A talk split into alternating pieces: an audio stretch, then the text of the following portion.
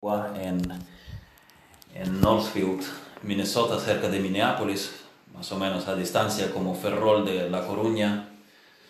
Y el predicador nombró las cosas que se ven alrededor. Les puso nombre, los identificó claramente. Pero que se ven en la iglesia y en las familias, no solamente en el mundo. A veces, lamentablemente, los pecadores viniendo a la iglesia, nosotros siendo pecadores, viniendo a la iglesia, traemos también los pecados a la iglesia. Y estas cosas también pueden verse. Las vemos, las experimentamos. Algunos pudieron haber creído en el pecado.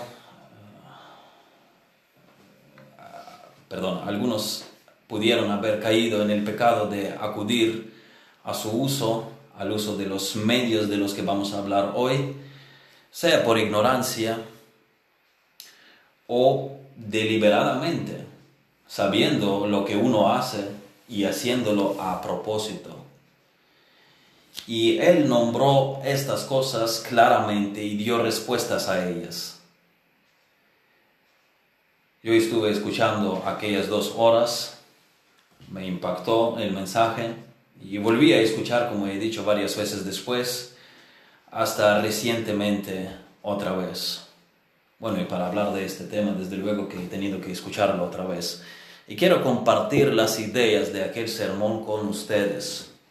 Creo que es súper importante saber identificar estas cosas y saber cuál debe ser nuestra respuesta a todo ello.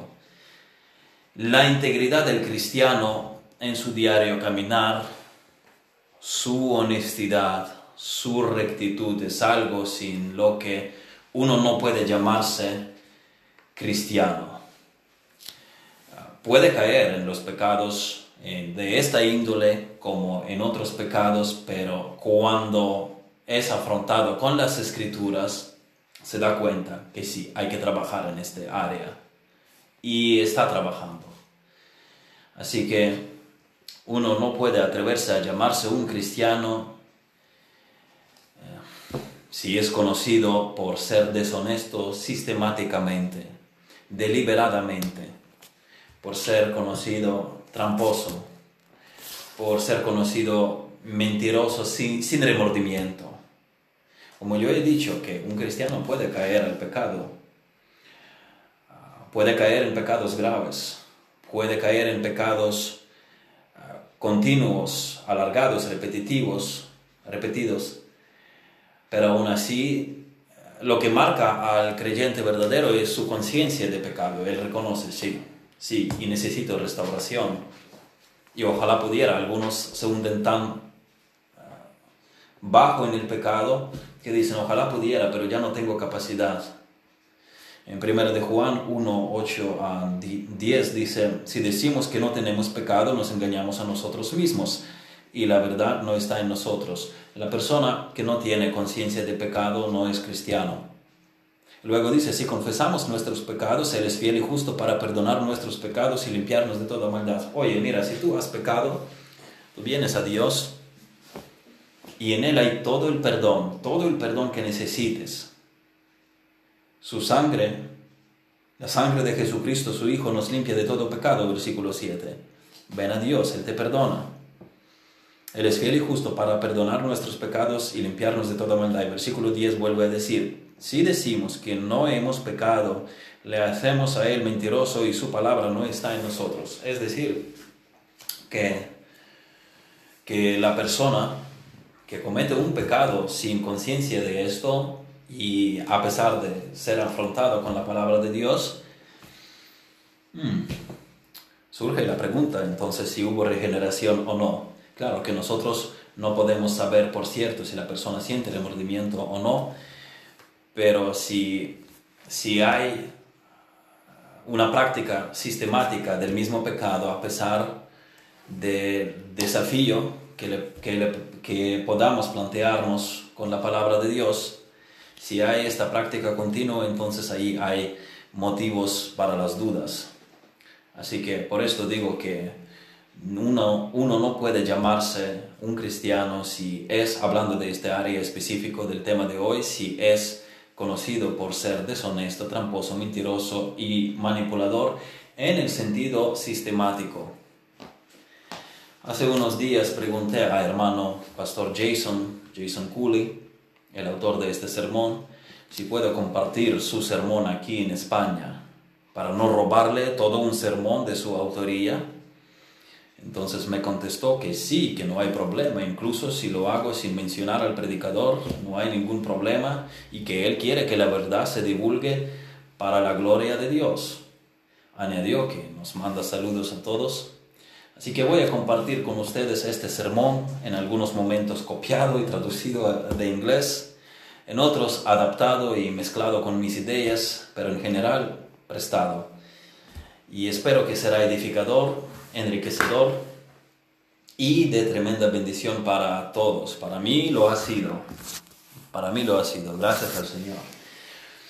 Si eres alguien quien no padece de, esta, de este problema del que vamos a hablar hoy, si eres alguien quien no padece de este problema, espero que esta clase te ayude en dos sentidos. Primero, para tú nunca caer en esto. Que tú mismo o tú misma no seas así. Si esto no es tu problema, si tú dices yo no soy así.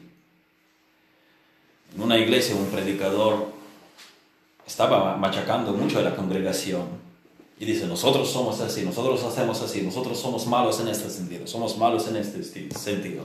Estamos haciendo este mal y esto también estamos haciendo mal y esto no podemos hacer y una señora no aguantó, se levantó y dijo, no, yo no hago así como usted dice.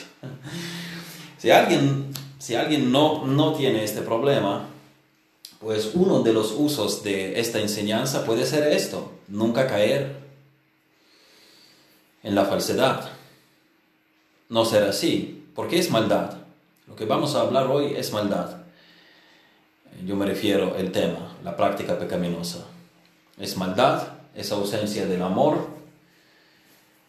Y segundo uso que puedes sacar para ti, que tú te protejas de los que quieran usar este mal contra ti. Pero si eres alguien que padece de este problema, arrepiéntete. Eso no es una predicación muy popular lo que vamos a hablar hoy. Pues nos pueden decir no prediques sobre estas cosas en las que en las que tal vez necesito trabajar, pero hermanos, sin trabajar no habrá avivamiento. Necesitamos un avivamiento y si lo, de verdad lo queremos, pues entonces hay que ajustar nuestras vidas a las enseñanzas.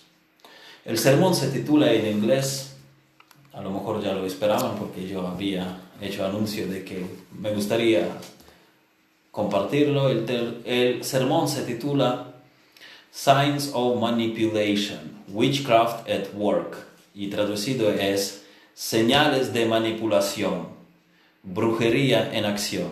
Aquellos que lo quieren escuchar en original, ahí en Sermón Audio, ahí en canal de YouTube, Old Path Baptist Church, la iglesia bautista de la senda antigua, eh, Pastor Jason Cooley. Vamos a ir a Mateo capítulo 5, versículo 37. Mateo 5, 37. 5, 37. Dice, pero sea vuestro hablar sí, sí, no, no, porque lo que es más de esto, de mal procede. ¿Por qué brujería en el título? Yo deduzco que es porque una de las interpretaciones de la segunda parte del versículo que hemos leído, que el mal es un individuo malo, Satanás, no solo las cosas malas, cuando dice aquí lo que es más de esto, de mal procede, es decir, de, de mala persona, del diablo. Entonces puede ser referencia cuando se titula el sermón Brujería en acción, puede ser, puede haber referencia al diablo mismo aquí, a los que le sirven. No solo las cosas malas en el sentido abstracto, pero Cooley también denomina a la manipulación una brujería, porque ésta pretende ejercer falsa autoridad sobre otros. Tú quieres tener el control sobre las personas. La definición de manipulación es engaño hábil y eficiente con el uso de medios ingeniosos, injustos, discretos, para controlar a los demás de manera oculta. Es brujería porque se trata de controlar mediante una autoridad falsa. Es la intención de poner a las personas bajo tu poder, poder que no tienes derecho a ejercer sobre ellas y las quieres controlar. Entonces aplicas estos medios ingeniosos y deshonestos, medios discretos, para imponer secretamente tu control sobre otra persona. Si en la vida de algunas personas existe la práctica de manipular a otros, el diablo está detrás de esta práctica porque él es padre de mentira. En, Juan 8 lo leemos. En este sentido, se puede eh, llamar esta práctica brujería. Tú quieres envolver, tú quieres engatusar a otra persona. Tú no estás siendo recto.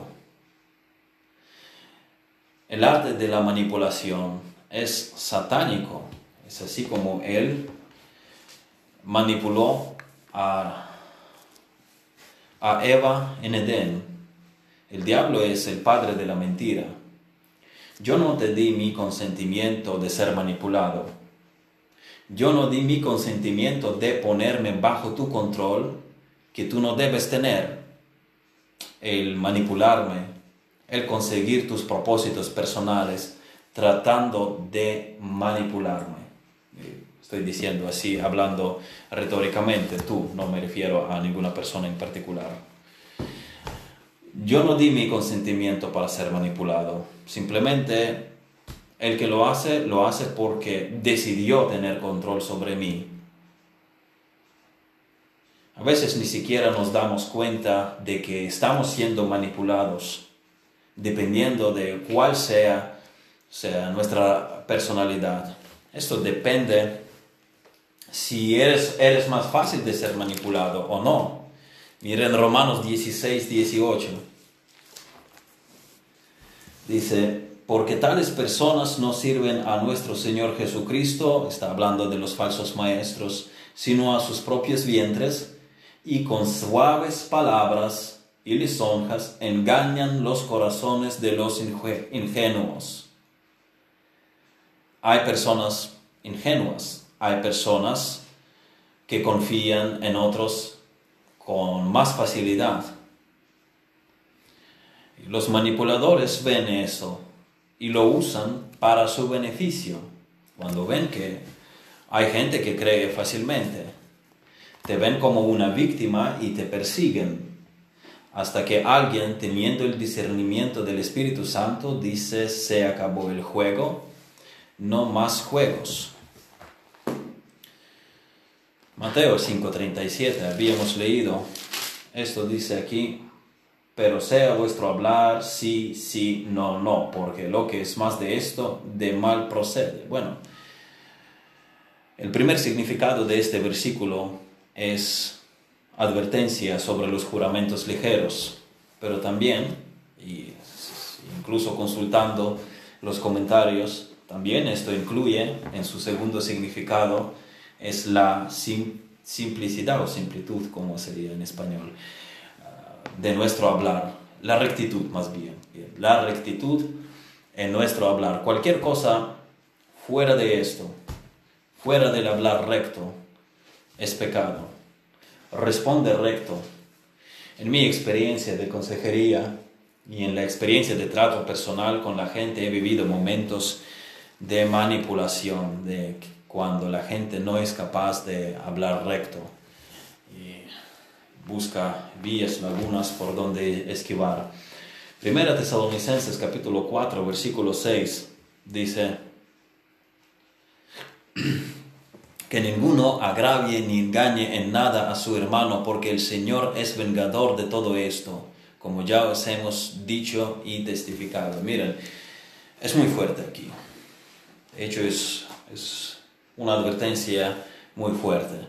Si lo haces a propósito, si quieres engañar a alguien a propósito, y aquí se trata específicamente sobre el engaño dentro, de una iglesia, cualquier iglesia que sea, una iglesia local, si lo haces a propósito, el Señor es el vengador, dice. Dios te va a tratar. Yo no lo digo, lo dice el texto. No es que nosotros especulamos con las advertencias y amenazas como, como si peleen dos personas, ¿saben? Y, y, uno dice al otro, tú eres, tú eres el diablo, tú eres un demonio. Y el otro dice, no, tú eres un demonio. Y se pueden, y pueden amenazar el uno al otro. Dios te va a castigar. Por lo malo que eres conmigo, Dios te va a castigar. Mire, no, no estamos especulando. Es que simplemente el texto lo dice, que Dios es vengador. Porque el Señor es, es vengador de todo esto. No se puede agraviar ni engañar en nada a su hermano. El texto dice así. Colosenses capítulo 2, versículo 4 aquí, y esto lo digo para que nadie os engañe con palabras persuasivas. Miren, las palabras persuasivas, la manipulación es todo negativo, es todo mal, es todo pecado. Siempre va con, con engaño, con la seducción para el mal, con el intento de obtener el control sobre la persona. Palabras persuasivas. Hay gente que lo puede hacer inocentemente sin darse cuenta porque ha crecido en cierta cultura donde ha sido rodeada por esto. Yo he visto estas cosas, he vivido en mi vida. En una iglesia estuve predicando y después bajé del púlpito y mi pasaje justo era de Colosenses, pero capítulo 3, sobre la vida familiar, en familia. Hablaba tanto de maridos y esposas como de padres y niños. Y una señora no estuvo de acuerdo conmigo. Entonces dice, siéntate que vamos a hablar. Pero eh, dice, yo quiero que tú, que tú retractes lo que has dicho sobre la disciplina de los niños. Y estaba de acuerdo conmigo sobre los, sobre los matrimonios, pero en cuanto discrepaba en otro tema. Pero me ha dicho así, mira, me ha empezado así la conversación, mira, yo soy tu madre, yo soy como tu madre, ¿vale? Por eso yo quiero que tú me hagas caso, caso porque soy como tu madre. Mira, no, perdón, eh, es que no hay intención de ser mi madre. No hay intención de ser madre de nadie que no sea tu hijo biológico. Tú probablemente lo que quieres es desarmarme para que cale el argumento antes de presentar tu argumento me, estás desarmando. Si fueses mi madre, lo podrías haber dicho en otra ocasión, cuando no necesitas nada de mí. Es el intento de desarmar.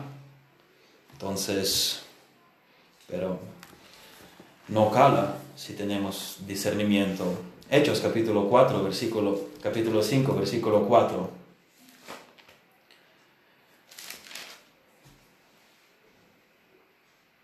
Bueno, es, es el relato del engaño que hicieron Ananías y Zafira. Esto no es tanto de manipulación, es simplemente de la mentira en general, este texto.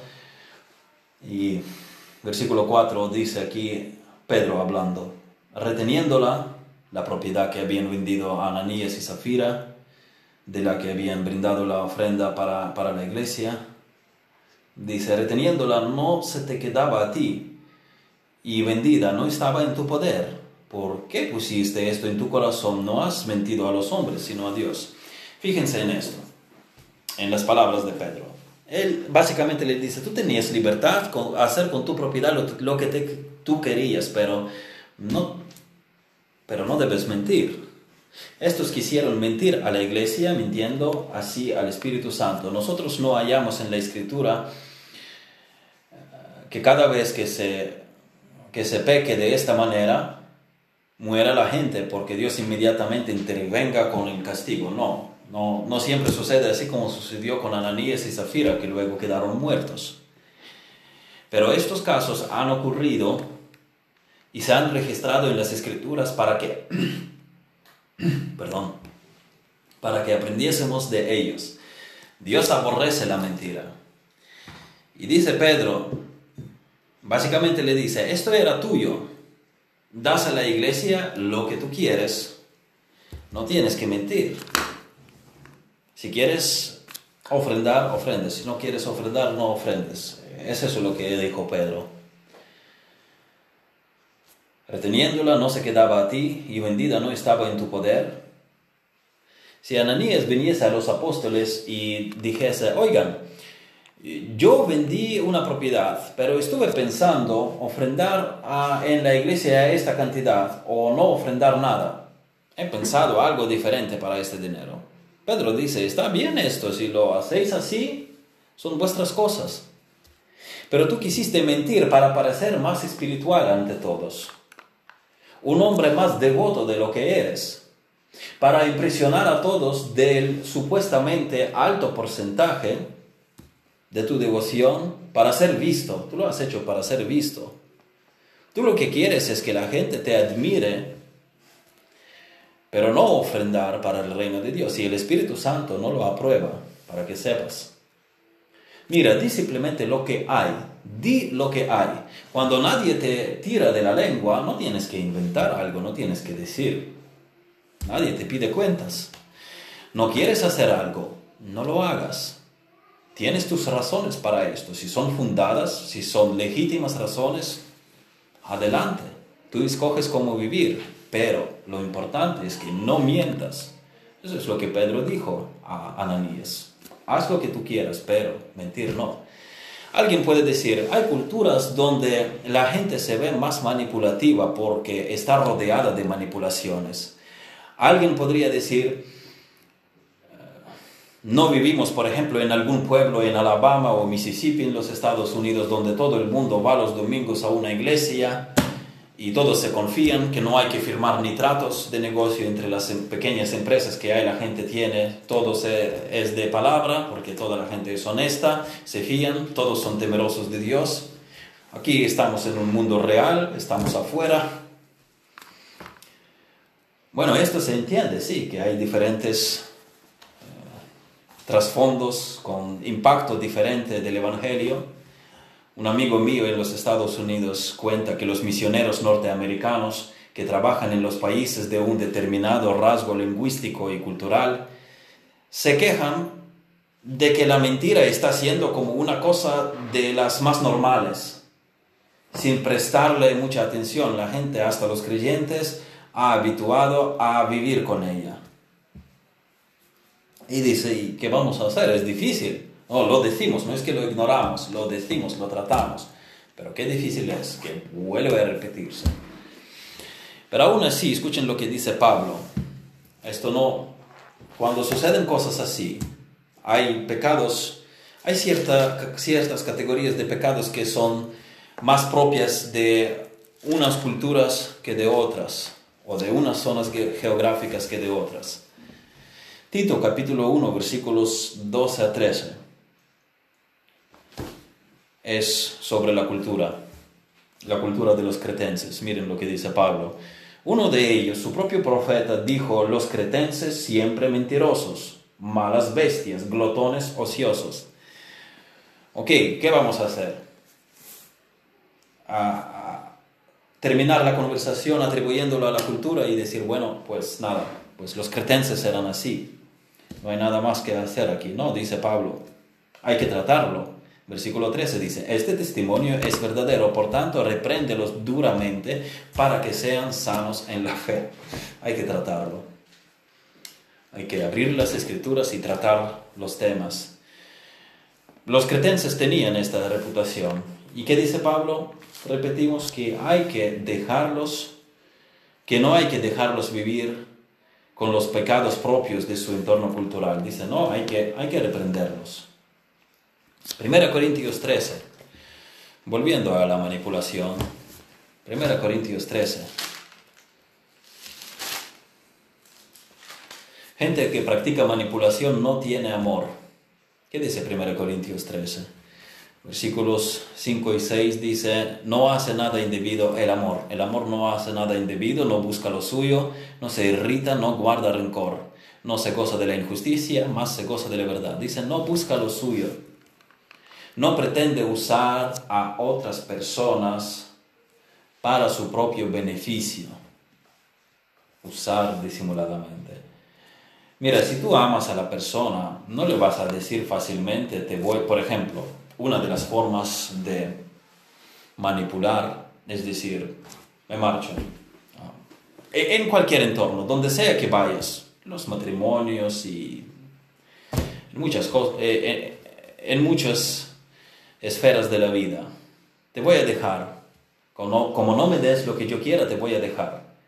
Una persona que ama no va a decir así, porque el amor no consiste en, en recibir lo que yo quiero, el amor consiste en dar lo necesario para otra persona, en esto consiste el amor. Y uno puede ser feliz amando cuando vive este amor, así, a mí, si no me, si no me corresponden, yo todavía soy feliz porque amo verdaderamente dando a la persona Así que una persona que ama no dice así, bueno, te voy a dejar como no me des lo que yo quiera, cojo mi maleta y me marcho de casa. Y te quedas sola o te quedas solo. Si te es tan fácil dejar a la persona a la que dices que amas, tú no lo amas. Tú amas a ti mismo y para amarte necesitas a otra persona. Es uno de los de ejemplos más habituales que suceden a diario ejemplos de que no es amor manipular a otra persona, tratar de conseguir lo que tú quieres a costa de, del uso, del juego con, los, con las emociones de otra persona. Bueno, trece señales de la manipulación, trece señales todo como yo he dicho de la predicación de Jason Cooley. Jason Cooley destaca 13 señales, dice 13, número de rebelión, pero también número de amor, precisamente 1 Corintios 13. Primera señal, las lágrimas. Primera forma de manipular, lágrimas.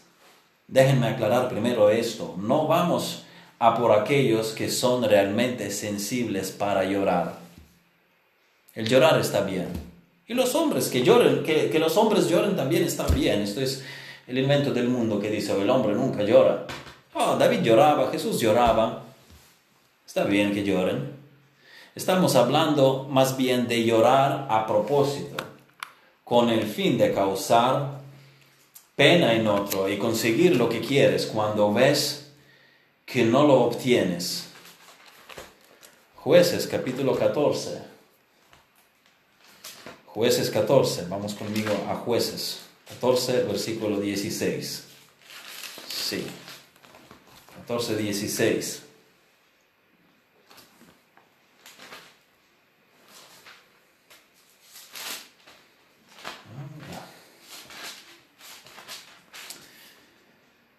Y lloró la mujer de Sansón en presencia de él y dijo, solamente me aborreces y no me amas, pues no me declaras el enigma que propusiste a los hijos de mi pueblo. Y él respondió, he aquí que ni a mi madre, ni a mi, ni a mi padre, ni a mi madre lo he declarado, y te lo había de declarar a ti.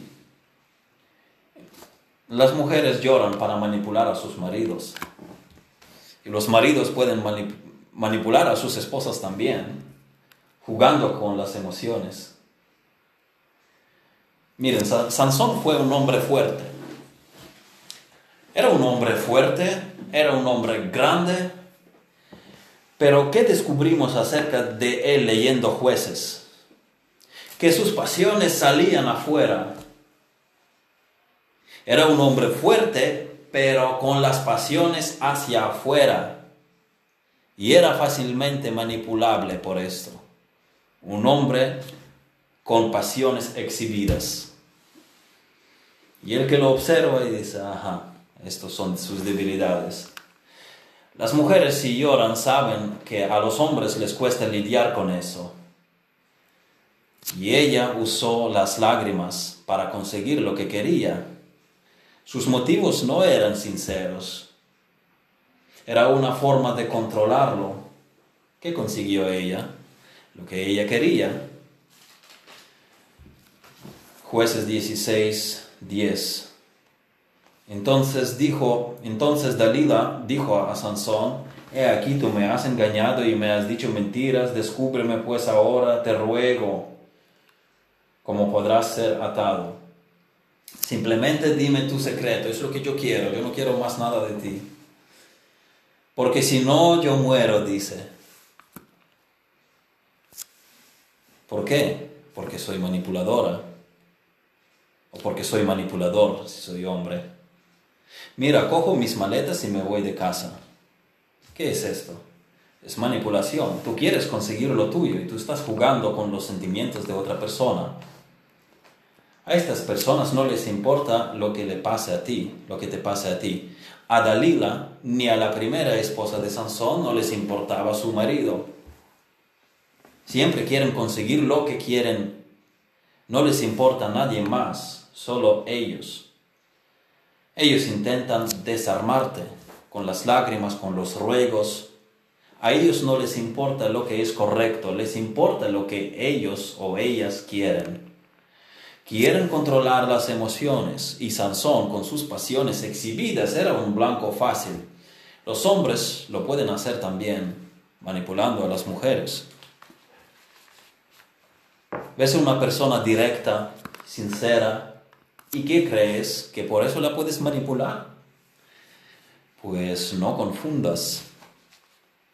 Si alguien se ha abierto ante ti hasta cierto grado, si alguien es sincero, honesto, recto, no creas que por eso puedes abusar de esta persona.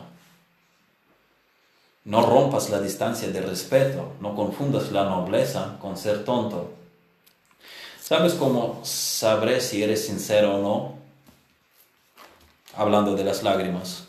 Por las acciones. Observaré las acciones, no las lágrimas. Las acciones muestran si la persona es sincera o no, no las lágrimas con las que la persona sigue viviendo como antes, llorando pero sin cambiar la conducta. Si las lágrimas son sinceras, llevan al arrepentimiento. Según Corintios 7:10 sabemos porque la tristeza que según Dios produce arrepentimiento para salvación, de que no hay que arrepentirse. Pero la tristeza del mundo produce muerte. Tú observa sus actos y luego concluye si son sinceros o no. Por la vida, no por, no por lágrimas, no por persuasión, no por manipulación. Si la persona no quiere cambio, pero llora, quiere poder sobre ti. Así que estate atento. Quiere abusar de ti. Quiere manipularte. Quieren controlarte y las lágrimas le dan ese control sobre ti. Esa es una tendencia natural de un hombre o de una mujer, tratar de ayudar a alguien que está llorando porque le molesta que llore la persona, no quiere que sufra. Pero a medida que gana el discernimiento, comienza a analizar la situación y comienza a hacer preguntas. Espera un momento, ¿son buenas estas lágrimas? ¿O se echan a propósito? Repito que no estoy diciendo que las lágrimas sean siempre manipulación, pero si no eres sincero, eso es malvado. Y Dios va a clavar por esto. Dios te va a clavar por esto. Si lo usas para manipulación y tal vez ah, el que querías manipular lo va a ver. Así que cuidado nosotros de no manipular a nadie con lágrimas, con ganas de causar pena, porque por argumentos, por los hechos que hay, no hay manera de, conseguir lo que uno quiere, entonces déjame usar artimañas. No, cuidemos nosotros y cuidemos nosotros de que no seamos manipulados nosotros. Segundo, segunda forma de manipulación es el silencio. Silencio. A veces cuando surge una controversia, surge una tensión, puede ser que la persona manipulativa permanezca en silencio. Y el otro la pregunta, pero ¿por qué estás callado? ¿Por qué no dices ni una sola palabra? Di aunque sea algo. Y la persona que espera oír, aunque sea una sola palabra de ti, se vuelve loca. Mientras el otro disfruta viéndola a la persona arrastrada. No hay nada de malo en un periodo de silencio, un periodo de reflexión, dejar que pase el enojo. Eso no es pecado, eso es sabiduría. Por no decir nada en enojo de lo que después se puede arrepentirse, mejor calmarse y luego volver a la situación. Pero otra cosa es cuando la gente te pregunta, ¿qué te pasa? ¿Cuál es tu problema? Y tú quedas en silencio. La gente lo hace muchas veces porque son manipuladores, quieren que te arrastres, quieren que experimentes tu dolor, quieren que te desesperes y quieren que se debilite tu posición. Tú no puedes resolver nada si no tratas los temas, hay que tratar, hay que hablar. Con silencio tú haces que la gente se arrastre ante ti. Esto no es amor. Tú estás pisoteando a otra persona. Tú la ves sufrir porque no recibe ninguna noticia de ti y la estás pisoteando así. Y la gente puede hacerlo a propósito. ¿Por qué? Porque quieren controlarte, porque quieren ver cómo, cómo uno se arrastra, porque quieren hacer su posición más fuerte, la posición de ellos. Quieren debilitarte mientras tú te arrastras. Siguiente, adulación. Tercer, tercera señal de manipulación, adulación. La adulación es una forma que usan los manipuladores también para desarmar a las personas. ¿Qué es adulación? Es un falso elogio. Tu intención no es reconocer la virtud o logro de la persona, sino tienes intención de beneficiarte tú. No le dices si te marchas, sino tú lo haces si, si quieres adular. Tú estás haciendo una entrada para, para, para otra intención que tienes. Tú te abres el paso. Tu intención es derretir a la persona. Es para, ganar la influencia. Miren lo que dice Judas. Judas, casi digo el Evangelio. Bueno, creo que hay Evangelio de Judas, de gnósticos o falso Evangelio. Bueno, epístola de Judas. Versículo, versículo 16. Dice, estos son murmuradores, querellosos, que andan según sus propios deseos, cuya boca habla cosas infladas, adulando a las personas para sacar provecho. ¿Por qué adulan? Porque tienen interés en ti, quieren, ti, quieren sacar algo de ti. Ellos adulan porque te quieren desarmar. Sus intenciones y motivos son impuros. Buscan sacar ventaja. Te alaban pero sus obras muestran lo contrario. ¿Y qué significa esto? Significa que te están mintiendo. No eres tan bien visto, tan bien valorado a sus ojos como tú pensabas. Primera Samuel, segunda Samuel 15, segunda Samuel 15, versículos de 1 a 6. Fíjense en el poder de adulación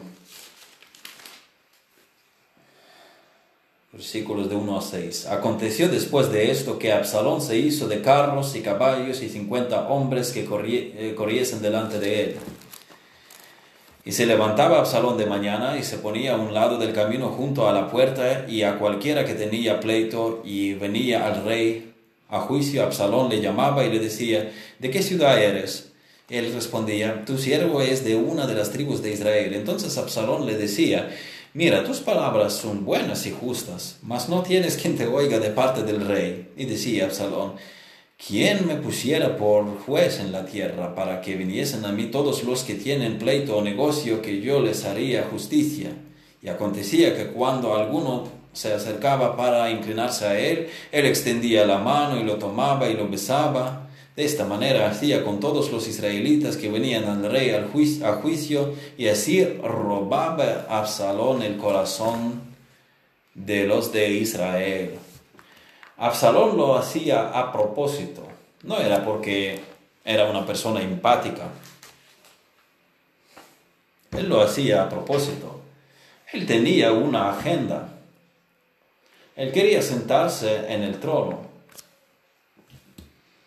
¿Quién dirá que él tenía intención de hacer justicia a la gente? Él tenía su propia agenda, agenda personal. No eran elogios inofensivos. Absalón desarmó a la gente para controlarlos. Miren qué poderosos son los halagos. Sedujo a toda una nación contra su padre, contra el rey, su padre que era un hombre según el corazón de Dios, que destruyó a los filisteos, que mató a Goliat, que unió el reino y lo fortaleció. Y Absalón hace que su pueblo se vuelva contra David. Si alguien te hace cumplido y te enorgulleces fácilmente, eres fácil entonces de, de desarmar. Salmo capítulo, Salmo 12.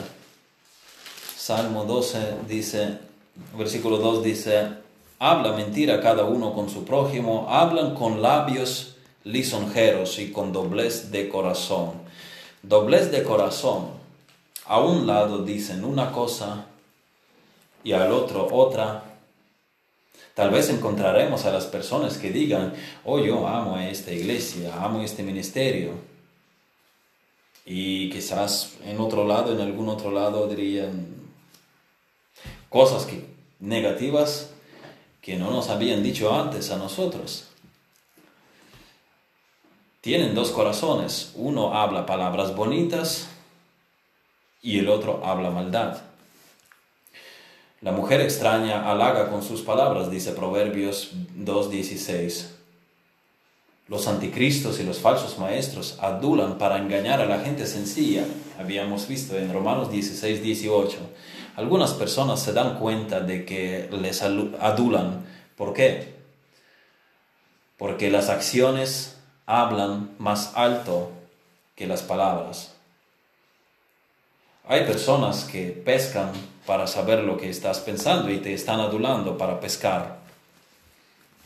Yo he tenido esta experiencia recientemente, no aquí en España, interactuando con las personas de otro país. No digas nada en este caso. Pon cara de piedra. Ellos buscan respuestas. Intentan averiguar lo que sabes No digo que estés callado en el sentido de manipular a otros, como habíamos comentado antes. Cristo no contestaba a Herodes. ¿Por qué? Porque Herodes no tenía reparo. Miren Lucas capítulo 23, versículo 9. Y le hacía muchas preguntas, pero él nada le respondió. Jesús no tenía nada que decir al hombre podrido como era Herodes, que finalmente escarneció a Jesús. Versículo 11 dice, entonces Herodes con sus soldados le menospreció y escarneció, vistiéndole de una ropa espléndida y volvió a enviarle a Pilato. Jesús no tenía nada que decir a las personas tan corrompidas como, como Herodes. Bueno, Jesús puede restaurar a cualquier persona corrompida que venga a Él con, con arrepentimiento, pero no con intención de escarnecer. Si te hacen cumplidos, sospecha. ¿Por qué? ¿Qué buscan? No hay nada malo en dar ánimo a una persona, un cumplido, reconociendo lo bueno en ella. El apóstol Pablo lo hacía a menudo, pero su intención no era desarmarlos, sino animarlos para que lo hagan mejor aún, por el propio bien de ellos, no para él sacar la información que necesita o beneficiarse él, no como dice Judas para sacar provecho, pero los que usan adulación a propósito para abusar de ti, estos son mentirosos. Proverbios 26, 28 dice, la lengua falsa atormenta al que ha lastimado y la boca lisonjera hace resbalar. Si te adulan, lo hacen por una razón.